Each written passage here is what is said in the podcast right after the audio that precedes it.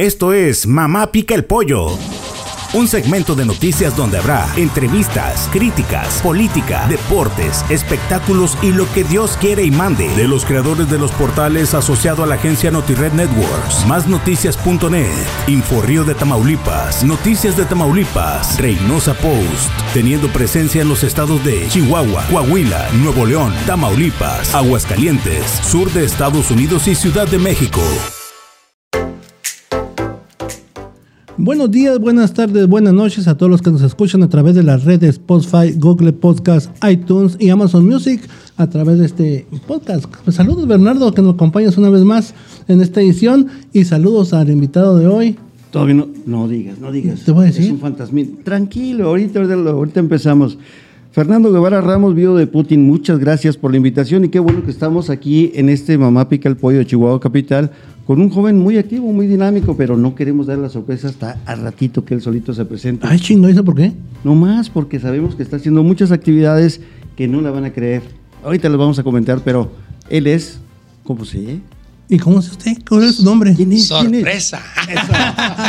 no, Marco Bonilla, sus órdenes, ¿cómo están? Muy, Muy bien, bien. Marco, muy bien, Marco. Aquí visitándote, conociéndote un poco de cómo eres, presentando a la gente eh, qué onda que traes, de dónde eres, de qué barrio y, y- y gustos y todo, todo, todo, que nos encuentres un poquito, un poquito de ti, que nos hables. Por supuesto, a puro Chihuahua 2000.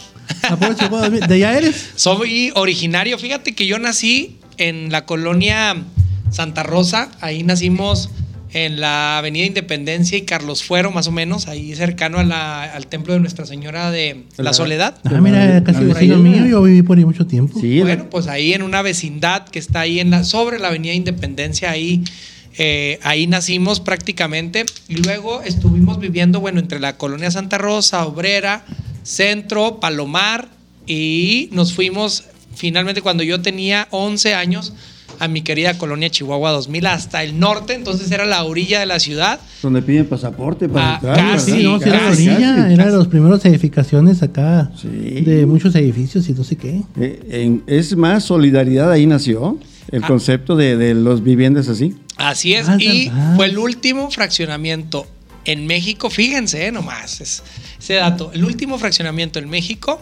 que Infonavit todavía desarrolló. A partir de ahí comenzó y cambia el- el- la cara de Infonavit y comienza a otorgar créditos para compra de viviendas. Oye, ¿y era, era violento, era violenta la zona ahí o era tranquilo? Eh, era- ¿Te tenías que cuidar de los bullers o eras buller? No, fíjate que eh, eh, nunca fui, pero me llevaba muy bien con ellos. Este, Ah, política. Y era una zona político desde chavito, ¿verdad? Eh, vale, Zacatito, oye, para que no oye, nomás, nomás a mis amigos de la colonia Salameas ahí sí me ponían unas buenas correteadas porque olían casi quién era de Chihuahua 2000 y se ponía intensa ahí los, los pleitos entre barrio, ¿no? Cada quien defendiendo sus, Sí, sus claro. barrios. Y bueno, yo, yo eh, creo era, era una, es una colonia de gente muy comprometida, de gente muy trabajadora, noble, leal, como los chihuahuenses. Y era una colonia brava también. Era una colonia muy brava que Yo creo defendía. que sigue lo- siendo, Marco, sigue siendo brava. Fíjate que defiende su barrio. ¿Ah, sí? Este, Sí. Así es. Sí. Tipo Tepito. Pues tipo muchas colonias de la ciudad, no solamente Tepito. No, yo ¿verdad? porque ahí se pone un tianguis muy bueno. La Villa, Revolución. Oye, decían que era bueno para las pedras ahí en las Dostoyevsky, Bien. las, las ventanas. Yo creo me que enseñaron muy bien, no, no se crean, no se crean. no, este, fíjate que de ahí, ahí crecí desde los 11 años hasta los 22 que nos casamos, Karina y su servidor. Hace 15 años nos casamos, ya 15 años de Ah, pues, qué memoria, qué ¿Eh? bárbaro. Sí, claro, no, si no, olvídate. ¿Qué, me- eh, ¿Cuándo naciste? ¿Qué edad? Nacimos el primero de agosto de 1983. Tengo 37 años de edad, vamos a cumplir los 38 años. ¿Tragancho? No, Este, ¿Y a qué hora te volviste fan de Volver al Futuro? Si esa película será en el 85, a los dos años, ¿la viste o qué? Fíjate que yo me acuerdo, Fer, es una de las cosas que más disfruto del cine, pero yo me acuerdo mucho que cuando la pasaban en el Canal 5 de televisión abierta, los jóvenes que oyen este podcast quizá ya no sepan ni qué onda con el XHGC, ¿no? Uh, sí. Canal El 5. gato, ¿Cómo era el gato? ¿verdad? Un gato, gato que sé. Sí. Pero bueno, la pasaban que, que una vez o dos veces por año. Y yo le pedí a mi abuelita, mami, en paz descanse. eh, fui criado por tres mujeres, déjenme les platico. Mi abuela mami, mi hermana Vane y mi mamá Lucy, ¿no? Que fue empleada además de los medios de comunicación toda el su vida. chiplón, era el chiplón de la familia, entonces. Sí. Claro, era el más pequeño. El consentido. Eh, Oh, el, sí. el consentido, porque era el más pequeño de los hijos Eh, y bueno, era, era de los nietos del medio, más o menos por el lado de mi mamá. Por el lado de mi papá, fui el nieto mayor de todos los hijos o los nietos, ¿no? Y bueno, regresando al tema de Volver al Futuro, yo me acuerdo que le pedí a mami cuando iban a pasar la película de Volver al Futuro, la trilogía, Mami, prepárame una, una gelatina, por favor, con manzana. O sea, una gelatina de manzana, pero además le echaba manzana, trocitos de manzana. Sí. Y me sentaba toda la tarde a comerme la gelatina, a ver la Oye, ¿y no te compraste patineta ni nada? Pues todo el mundo compraba patinetas. No me compré la patineta, pero debo presumirles que tengo yo creo que una de las mejores colecciones de Volver al Futuro. ¿Compraste los tenis? ¿Qué tal? No compré los tenis, pero tengo mochilas, tengo... ¿La tengo chamarra? tres carritos auto, bueno, tengo dos, tengo los, los carritos de la película 1, de la 2 y de la 3. Pero dos de ellos, uno está autografiado por Christopher Lloyd y el otro está autografiado por Michael J. Fox. Ah, lamentable que le dio Parkinson a este pobre. Ah, sí. Sí. Bueno, fíjate que el carrito no hace mucho lo firmó y todavía la firma está un poco No está movidona. movida, movida. Sí, está un poco movida por, por el Parkinson que tiene. Oye, qué orgullo, ¿eh? Y tenemos Sí. un cuadro firmado también por Viv Tanner, que era el malo de la película. Entonces, sí, sí. la verdad es que es una película que me encanta porque, fíjate, juega con el tema de cómo fueron nuestros padres, cómo pudo haber cambiado la historia, cómo vamos a hacer en el futuro, la tecnología. Muchas de las cosas de Volver al Futuro ya son o ya se aplican, otras tantas no, Exacto. ¿verdad? Sí. Pero vamos caminando hacia allá. Oye, pero aquí en la oficina hay una réplica en miniatura. Y un No, ese par es de Playmobil cuadros. también, También. Playmobil y enciende, miren, fíjense muy bien, prende su condensador de flujo y tiene sus lucecitas. Ay, con el Doc Brown y toda la cosa. No, que no lo vean los, los fans de Mamá Pica el Pollo, porque adiós, adiós. No, ya te, ya Carlitos. te gustó, cabrón. ¿Ya? ya. Eché el ojo de que se parece al mío. Y luego, Marco, y ya después de todo esto, ¿cómo entraste a la política o qué onda? Fíjate que eh, yo desde muy chico, Fer, supe que tenía una gran vocación para la política. En la primaria fui, Después de negociar con los malandros. De- de- a- después de aprender ahí, entendí lo, difícil de la vida y bueno, pues entendimos que, que, que, que teníamos una vocación. Estuve en la sociedad de alumnos en la primaria. Fui presidente de Sociedad de Alumnos en la secundaria, en el bachillerato fui presidente del comité por graduación, en la universidad fui eh, consejero técnico, consejero universitario y candidato a la presidencia de la Sociedad de Alumnos. Soy orgulloso egresado de la escuela pública, de la universidad pública y me llena de orgullo decirlo. ¿De qué te graduaste? De abogado, soy abogado y además soy catedrático universitario actualmente en la Facultad de Derecho. Me encanta convivir con los jóvenes y que te enseñen, ¿no? Muchas veces tú les enseñas, es un tema de ellos, te enseñan a ti, tú les enseñas a ellos. Marco Es- Antonio es un maestro barco, tranquilo, relax, fuerte, como es Marco. No. eres de, así como decía mi profe de, de álgebra, decía, eh, Chivarriga el 10 y luego Don Pedro 7 y así se iba bajando.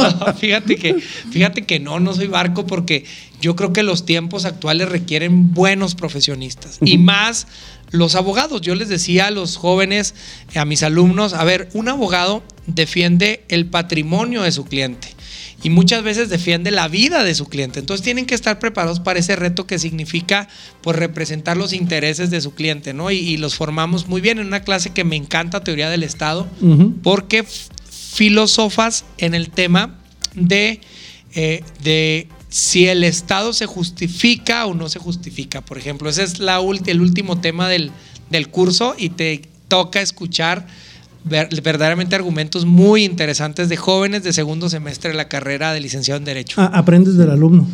Aprendo del alumno, aprendes del alumno.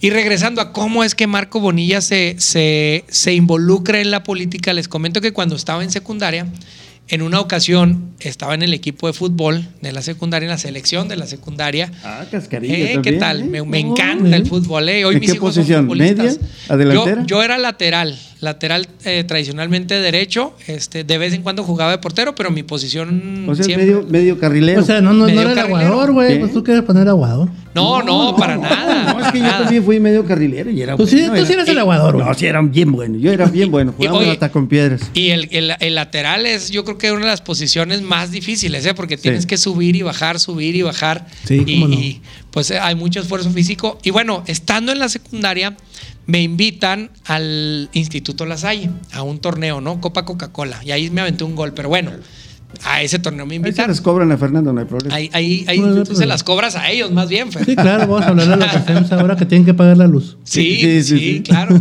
Y bueno, pues eh, llego al Instituto La Salle, Fer, Bernardo, veo las instalaciones y digo, wow, qué maravilloso, qué padres instalaciones. Sí. Pero también se sembró en mí a partir de ese momento un tema de por qué jugamos tan diferente. ¿Por qué yo estoy destinado a jugar entre piedras y toritos en mi secundaria técnica 72? Sí. Y ellos juegan como deberían de jugar todos los niños en Chihuahua, todos los niños en México, ¿no? Mi familia, eh, pues mi papá emigró de, de- de Chihuahua cuando yo era muy niño, de mojado, se fue a, a trabajar a Estados Unidos a forjarse un mejor futuro. Y pues me tocaba mucho ir luego a Estados Unidos con mis primos, ¿verdad? Porque la mayor parte de mi familia está allá. Y me invitaban a sus escuelas y eran de la misma calidad que la Salle. Y a sus parques eran de la misma calidad que la Salle. Y entonces yo reflexionaba, ¿y por qué jugamos tan diferente? ¿Qué nos hace jugar tan diferente? Y en ese momento yo dije, yo algún día voy a ser presidente municipal. Tenía 13 años de edad. Y a partir de ahí, bueno, pues empecé, me empecé a interesar más, siempre veía los eventos, los mítines, estaba interesado en las noticias políticas, como yo creo muy pocos jóvenes. Pues un, un puberto muy politizado. Oye, pero antes de que sigas, bueno, vamos a un corte comercial rapidito, rapidito, Marco. Por supuesto, Eh, los que sí pagan, los que, así los que sí pagan publicidad, Así es, este, y estoy continuamos aventando. con Goldie Wilson. Ah, no, perdón, con, con Marco Bonilla aquí. Por en- supuesto. Aquí a volver al futuro, digo, a mamá pica el pollo. Regresamos. Estás escuchando Mamá Pica el Pollo, el podcast de Grupo Editorial Notired México. La Mami, Fondita Express. Visítanos en el centro de la ciudad de Chihuahua, en la calle Séptima y Morelos. O llámanos al 416-7480. La Mami, cocina con amor. Mamá pica el pollo. No es un pollo, mijo. Es un guajolote. Comenzamos. Fue, fue rapidito, Marco, era rapidito. Ah, este. bien rápido. Sí, porque el pollo es muy nuevo aquí en Chihuahua y no tenemos tantos patrocinadores, pero al rato ahí vamos, ¿verdad? Al rato, lo van a caer como 47 mil. Bueno, al rato, ya, al rato. ya la, la marca refresquera que mencioné tiene que reportar. Sí, tiene Oye, que llegar. cuando hacíamos Vamos en el- la segunda parte de este Volver al Futuro y vamos ya al presente un poquito más. Claro, claro, porque ya son los tiempos actuales. Es muy difícil encontrar ahora la juventud que esté preocupada por lo que pasa en su comunidad, en la ciudad. Por eso me llama la atención que ¿Qué? tan joven ya tuvieras esa ¿Y tu padrino o madrino quién fue el de Marco? Fíjate que, que cuando yo entré a la universidad, eh, dije, a ver, quiero participar en la política. ¿A dónde me uno? Primero, mi, mi mamá siempre había sido panista. Tengo una tía que, bueno, pues siempre me llevaba a los mítines, ahí me traía, este, admiraba a Francisco Barrio desde muy niño, me, me tocaba, yo vivía a la vuelta del Centro Librero de la Prensa y entonces corría en las mañanas a Palacio de Gobierno a saludarlo. ¿Te llegaron a llevar a los mítines ahí? Fíjate que me llegaron a llevar a los mítines en el 92 y los tengo presentes, ¿eh? los mítines que me llevaron ahí frente a Presidencia Municipal en la calle es. Independencia. Ah, pues por ahí andábamos todos, yo creo. Ahí, ahí estuvimos.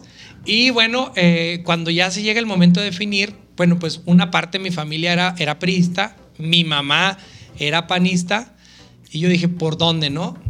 ¿Con, con melón o con sandía? Y bueno, pues eh, mi mamá conocía a, a- a un periodista que fue entonces diputado. Yo estuve participando en su, en su campaña. Hoy, Guillermo Prieto Luján. no. ¿No? Hoy. Porque el, el Luján también es Luján panistas y priistas, fíjate. Sí, así sí, es. pero- No, no, no, andan muy equivocados. Es más reciente, fue alcalde de la ciudad y hoy Ah, traicionó sus ideales. Se fue, de- se fue del PAN a otro, otro movimiento. Y fíjense, a mí me, me platicaba a otro Pues Charlie, güey, movimiento. ¿qué más? sí, sí. Ok. sí. Su- sus- Pero aprendiste lo bueno, ¿eh? B. Saludos a Carlos. Saludos a Carlos. No, él me, me- me mencionaba el tema de, la, de, la, de los valores del PAN, de la, de la importancia de la participación política. Y bueno, pues terminé ahí estando con él en su campaña sin definir aún si me quería afiliar al PAN. La verdad es que yo quería colaborar para que las cosas cambiaran en la ciudad. Colaboramos en la campaña del entonces eh, pre- eh, candidato a presidente municipal Juan Blanco y de Carlos Borrell, candidato a diputado local. Se ganan las dos contiendas.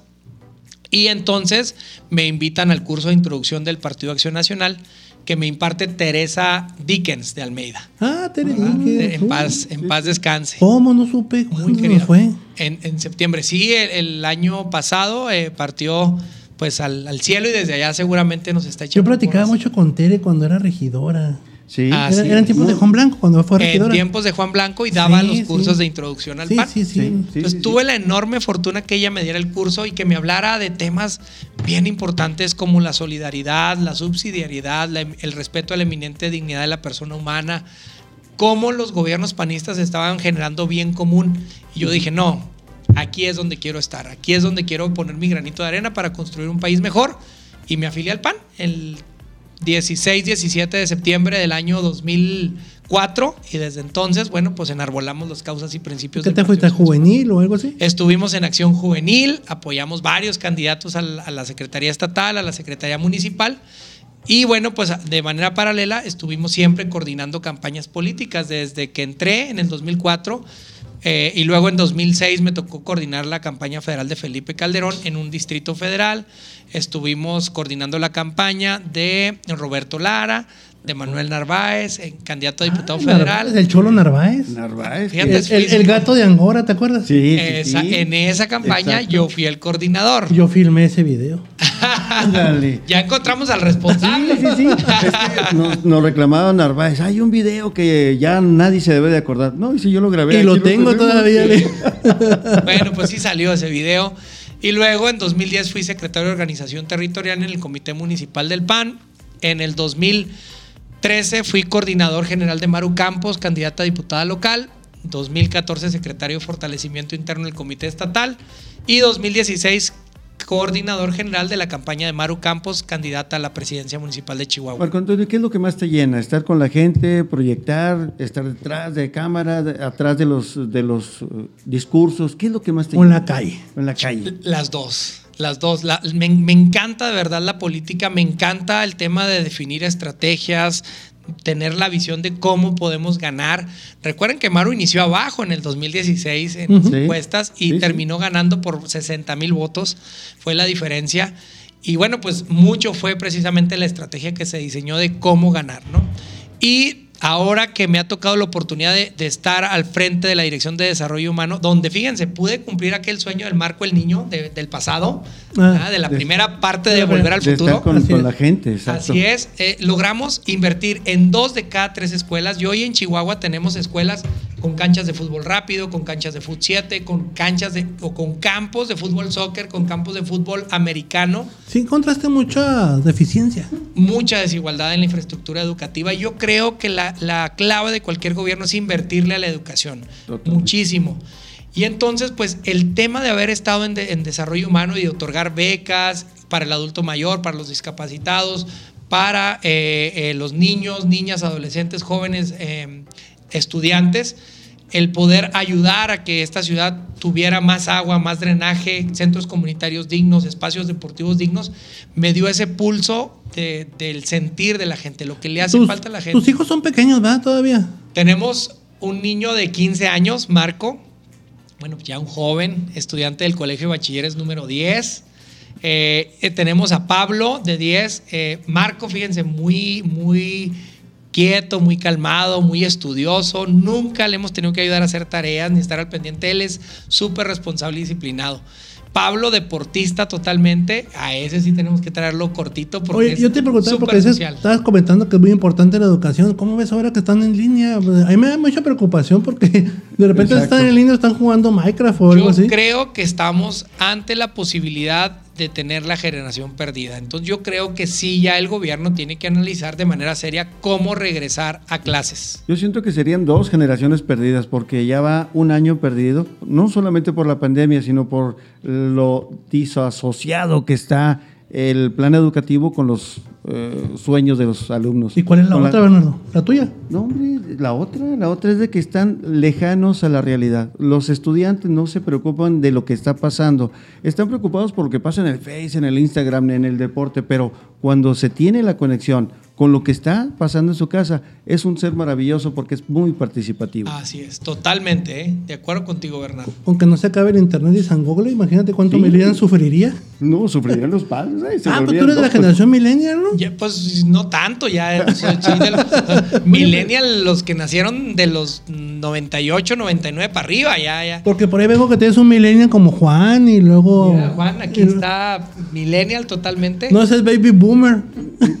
y tu equipo de trabajo que Muy jóvenes, esos sí son Millennial, mira, veles las caras, todos bien Millennials.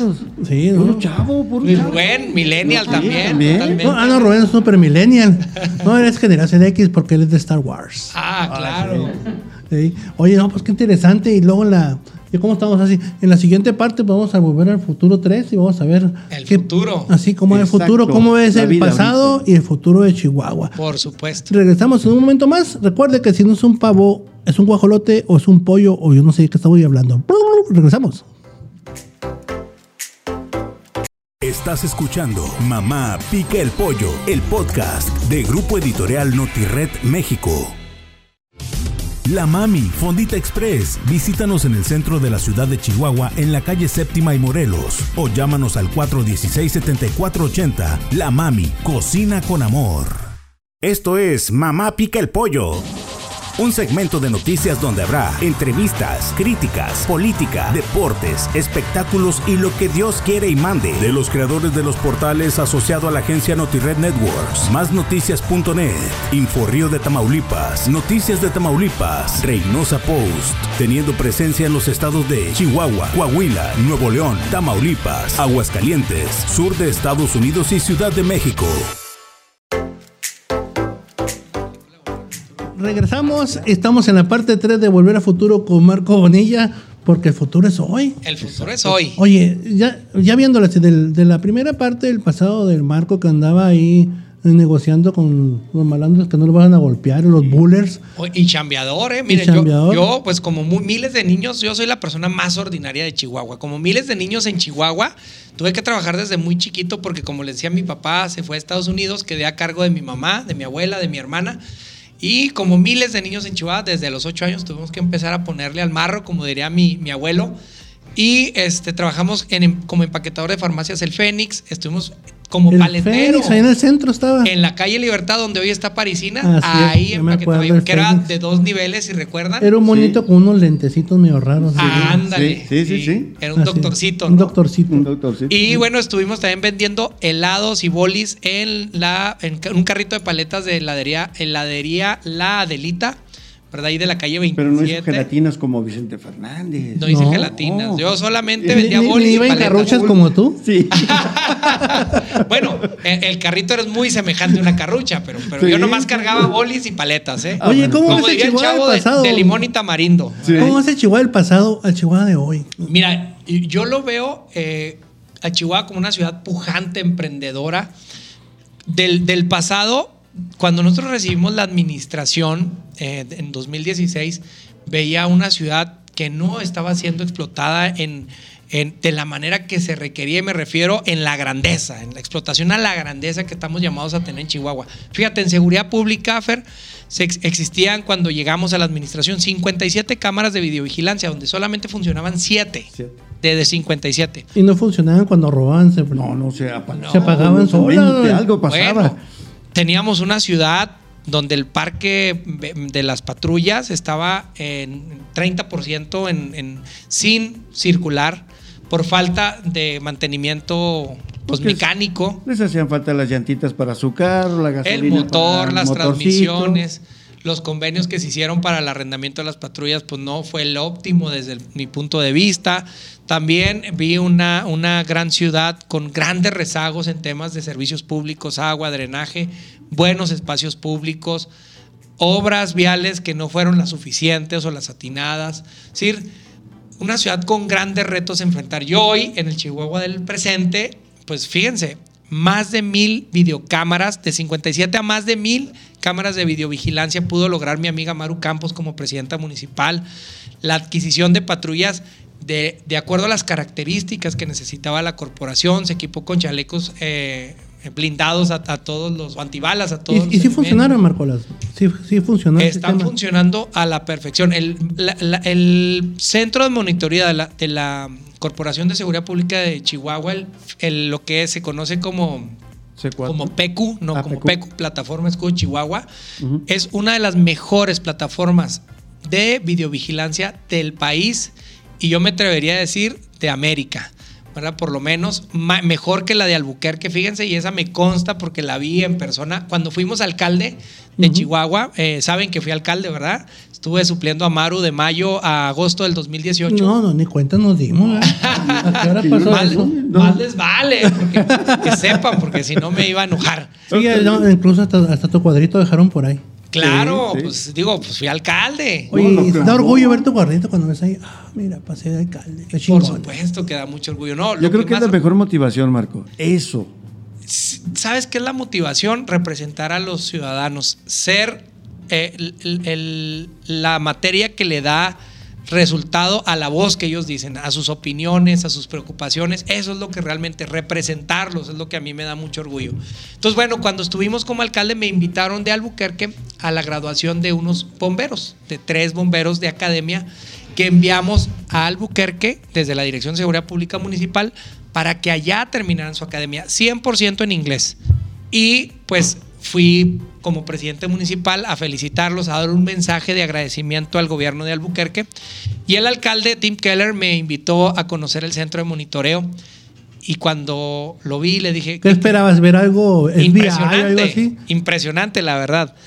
Y cuando ya me lo enseñó él muy emocionado, le digo, ¿sabe qué alcalde? Es mejor el de Chihuahua. Con mucho orgullo. Imagínense decirle a un alcalde de un país primermundista que el de tu ciudad es ahí, mejor. ahí capacitan a la gente del FBI en ese centro de Pues Albuquerque. fíjate, pues deberían de venirlos a Y, y capacitar secuestran a los ovnis y Ah, todo. sí, sí, y- a todos. a el todos. área Pero 51 ahí, y ahí es donde se preparan muy bien. Oye, Marco, ¿cómo lo haces? ¿Cómo lo hiciste para muchos? Yo he platicado con muchos alcaldes y exalcaldes, ¿verdad? Para no perder, no marearte en el ladrillo cuando estuviste ahí. Fíjate que mucho ayuda a la educación que traes, los principios y valores. Como te digo a mí, pues yo fui criado por tres mujeres muy sencillas, muy trabajadoras, como miles de mujeres en Chihuahua, que me transmitieron eh, eh, la persistencia, la garra, el coraje, la valentía de sacar a tu familia adelante. Y sobre todo que me enseñó el tema de la honestidad. Mi mamá siempre me decía dos frases con las que la recuerdo maravillosamente. Una, Marco, nunca te comprometas a aquello que no puedes cumplir. Y dos, jamás tomes lo que no es tuyo.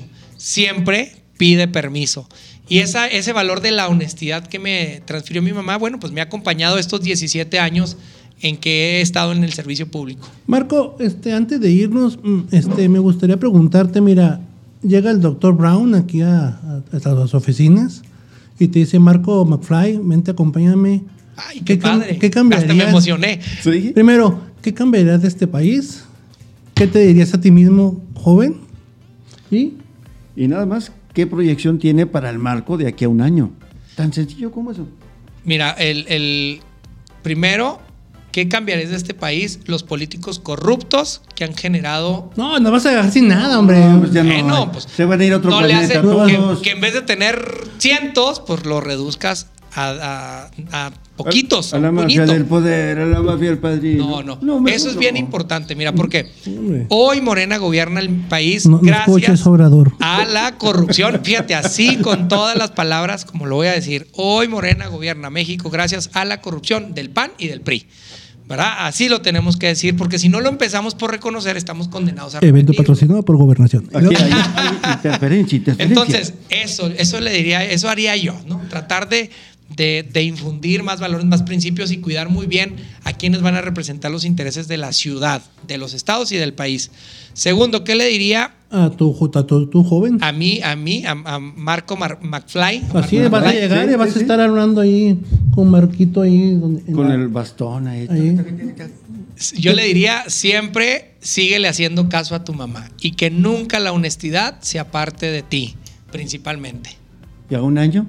Y a un año, ¿Cómo Sigue- se ve Marco Antonio a un año? sigue haciendo grandes obras por tu ciudad. Muy bien. De acuerdo. Pues gracias. Este fue una entrevista con Marco McFly, ah, digo, con Marco Bonilla. Fue muy sabroso porque nos fuimos al pasado, al presente, al futuro. tal? ¿Eh? Y- y Fuimos todo un viaje aquí medio especial que tuvimos. sabroso. Muy, Marco, muy- te invitamos a regresar, pero que nos invites, nos, com- nos co- acompañes en las partes móviles que va a estar en- después de Mamá Pica el Pollo, en las calles, que nos acompañes en la calle, va a estar en la calle. hombre, pues mi mero mole. Y, y que nos invites a, a conocer más de, de tu historia. Pues por supuesto, y los voy a invitar a Riberas de Sacramento, a Punta Oriente, a Chihuahua 2000, a los minerales. Nomás no dices dónde llevamos piedras. No, ningún lado. No, donde hay que llevar casco y una vacinita. En ningún puesta. lado, eh, a la lealtad, al sector 3, a la obrera, al centro, al al barrio de Londres y verán que nos va a ir muy bien. Oye, entonces sí tiraba a barrio. este. Sí, pues era como tú, del barrio. Al arrebo, al- a la villa. No, no, pues ya voy a llevar mejor chaleco antibalas. Sí, mejor. Ok, Gracias, gracias, gracias Bernardo, gracias Marco por esta, estar esta decisión Mamá Pica el Pollo, creo que es la número 26 y nos vemos en la próxima Bernardo. Gracias, Claro ahora sí. vamos a la Gracias, a Juárez y pues volvemos. Gracias, esta fue una edición más de Mamá Pica el Pollo, si no es pollo es un guajolote. ¡Bru, bru! Gracias. Mamá Pica el Pollo fue una producción de NotiRed Networks México. Los contenidos aquí presentados no son nada serios y por eso nadie debe escuchar este programa. Coma tacos y tripitas.